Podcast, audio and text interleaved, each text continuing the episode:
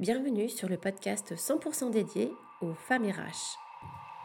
Bienvenue dans le jour 5 du défi 28 jours pour s'affirmer en tant que femme RH. Je suis Julie Souchard, coach professionnelle et j'accompagne les femmes RH à s'affirmer et à prendre confiance en elles.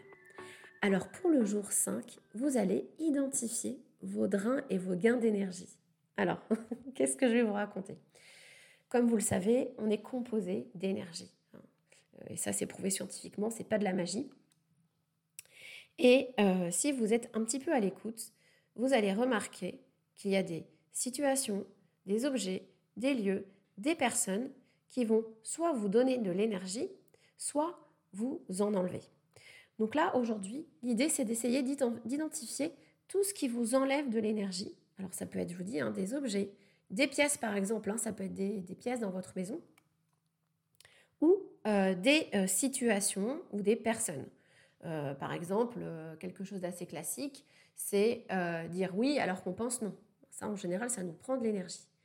Donc voilà, posez-vous, essayez de vous poser la question de ce qui vous apporte de l'énergie et ce qui vous en enlève. À demain